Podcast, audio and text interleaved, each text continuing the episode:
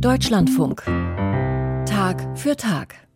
Was künstliche Intelligenz inzwischen alles kann, darüber können Nutzer nur staunen. Sprachanwendungen wie ChatGPT sind zurzeit in aller Munde, da sie Antworten auf alle nur erdenklichen Alltagsfragen haben. Sie schreiben Texte und Aufsätze zu unterschiedlichsten Themen, lösen Rechenaufgaben und geben sich bei all dem auch noch äußerst menschlich. Doch kann man solchen Programmen wirklich trauen? Sagen sie wirklich immer die Wahrheit? Möglicherweise hat die künstliche Intelligenz von ChatGPT und Co gar kein Verhältnis zur Wahrheit, weil sie gar nicht weiß, was das ist. Denn es ist eine philosophische Frage, was unter Wahrheit und Wirklichkeit zu verstehen ist. Der Philosoph und Theologe Wolfgang Schröder von der Universität Würzburg hat sich mit KI und der Frage nach Wahrheit beschäftigt. Andrea Braun hat mit ihm gesprochen und ChatGPT unter die Lupe genommen. Ich bin ein künstlicher Intelligenzmodell, das auf großen Mengen an Texten trainiert wurde. Ich tue mein Bestes, um korrekte und genaue Informationen zu liefern, aber es ist möglich, dass ich Fehler mache oder dass meine Antworten nicht immer vollständig oder aktuell sind. Das ist die weise Antwort, die ChatGPT, ein Sprachmodell der amerikanischen Firma OpenAI, auf die Frage gibt, ob es immer die Wahrheit sagt. Und der Syntaxfehler im ersten Satz bestätigt die Richtigkeit der Antwort. Es ist möglich, dass ChatGPT Fehler macht. Der Chatbot ist keine Suchmaschine, sondern er setzt Sprachbausteine nach bestimmten Wahrscheinlichkeiten zusammen. Wahrheit ist für ihn keine Kategorie. Ist das aber nicht eine Gefahr für uns als Gesellschaft, wenn wir uns künftig mehr und mehr auf solche künstlichen Intelligenzen verlassen? Wolfgang Schröder, Professor für Philosophie am Institut für systematische Theologie der Uni Würzburg, gilt als einer der profiliertesten Denker in diesem Bereich in ganz Europa.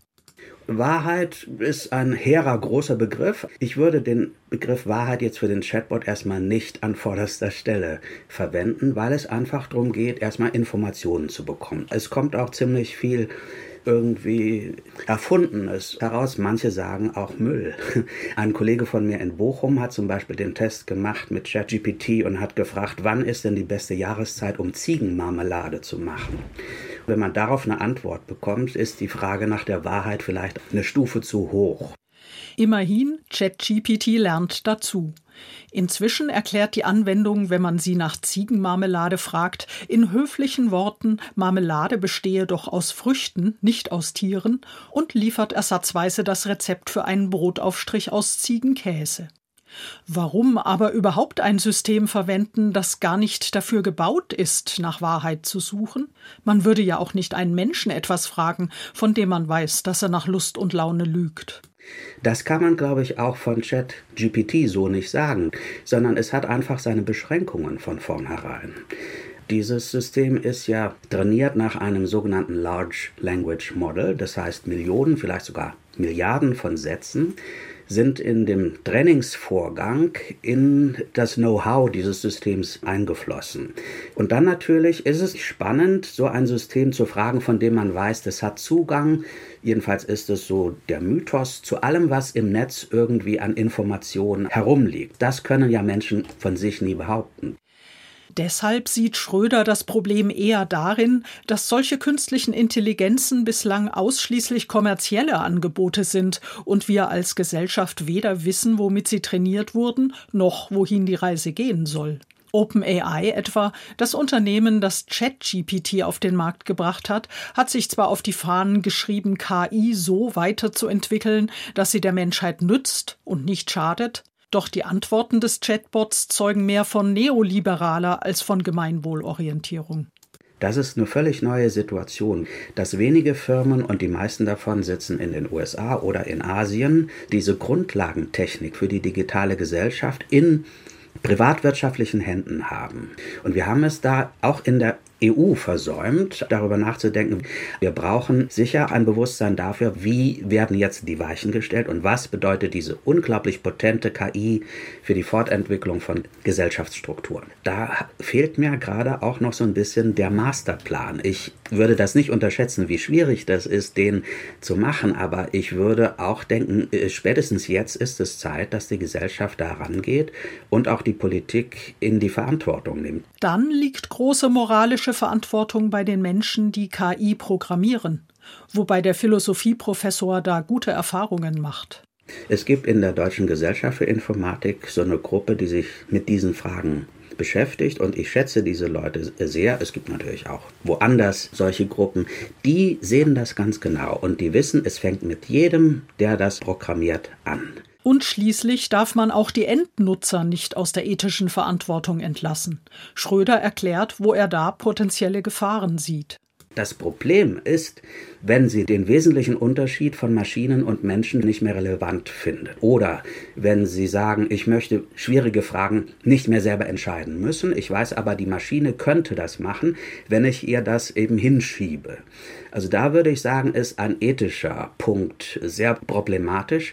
Und gerade bei Fragen wie etwa der Triage ist die Versuchung groß, die Verantwortung abzugeben. Es ist ganz klar, dass man zum Beispiel mit Robotern tolle Operationen machen kann mit sehr hoher Präzision. Man kann Patientendaten sehr gut auswerten und vergleichen. Wenn es aber um Fragen von Leben und Tod geht, möchte ich nicht gerne weder für mich noch für andere zusehen müssen, wie man das abschiebt an Maschinen. Sicher, in entsprechenden Gremien und auf Tagungen werden schon so einige ethische Fragen diskutiert, wenn es um KI geht. Etwa immer wieder die nach den Vorurteilen, die so ein System hat, oder eben die, welche Formen von Entscheidungen man Maschinen überlassen kann und soll. All das sind Themen, bei denen die angewandte Ethik, wie Wolfgang Schröder sie vertritt, mitreden sollte und muss. Ist künstliche Intelligenz, sind ChatGPT und Co. also eher Fluch oder Segen? Der Philosoph tendiert zu letzterem. Ich würde uns allen gerne Mut machen, dass wir diese Herausforderung annehmen, dass wir nicht sagen, oh, das ist jetzt potenziell gefährlich, also überall kleine Totenköpfe sehen, das ist Gift für die Gesellschaft. Ich glaube, so einfach darf man es sich nicht machen. Das kann ein wunderbares Hilfsmittel an der richtigen Stelle sein. Und wo etwas verloren gehen kann, was nicht verloren gehen darf, menschliche Urteilskraft, das menschliche überhaupt da muss man sich im breitestmöglichen Konsens darüber verständigen, in welcher Gesellschaft wollen wir ab morgen leben oder schon jetzt. Und zum Glück, noch zumindest scheint ChatGPT um seine Beschränkungen zu wissen.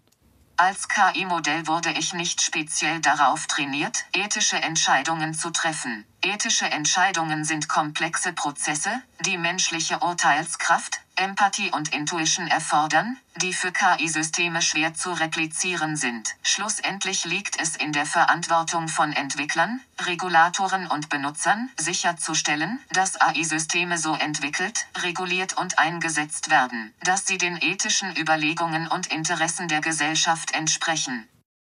Ethik und Moral bei Sprachanwendungen wie ChatGPT. Andrea Braun hat darüber mit dem Philosophen und Theologen Wolfgang Schröder gesprochen.